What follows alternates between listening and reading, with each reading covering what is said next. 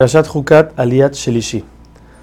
Hashem ordena a Moshe tomar su vara y hablarle a la piedra la cual antes había sacado agua para que regrese el manantial a salir de vuelta. El problema es que cuando la piedra dejó de, tener agua, entonces ella regresó junto con todas las otras piedras y ahora Moshe no sabía cuál era la piedra que había que hablarle. Moshe le habla a una piedra y resulta que no es esa, por eso no pasa absolutamente nada el pueblo se empieza a desesperar diciendo de dónde van a sacar agua. No, tenemos sed, nos vamos a morir de sed. Por lo que Moshe razonó y pensó que entonces él, tenía, que él debía pegarle a la piedra, ya que la primera vez, hace 40 años, cuando Hashem, el pueblo tampoco tenía agua y Hashem le dijo que saque agua de la piedra, la forma de sacarla fue pegándole.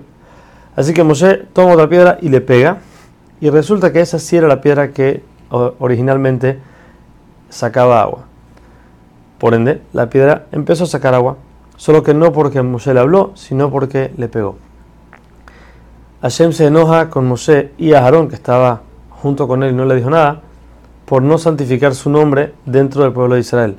Ya que si el pueblo hubiera visto que una piedra que no habla, no siente y no necesita nada para vivir, ella escucha las palabras de Hashem y hace caso, con más razón el pueblo, que todo el tiempo necesita de Hashem, con más razón que tendrían que de hacerle caso y escucharlo.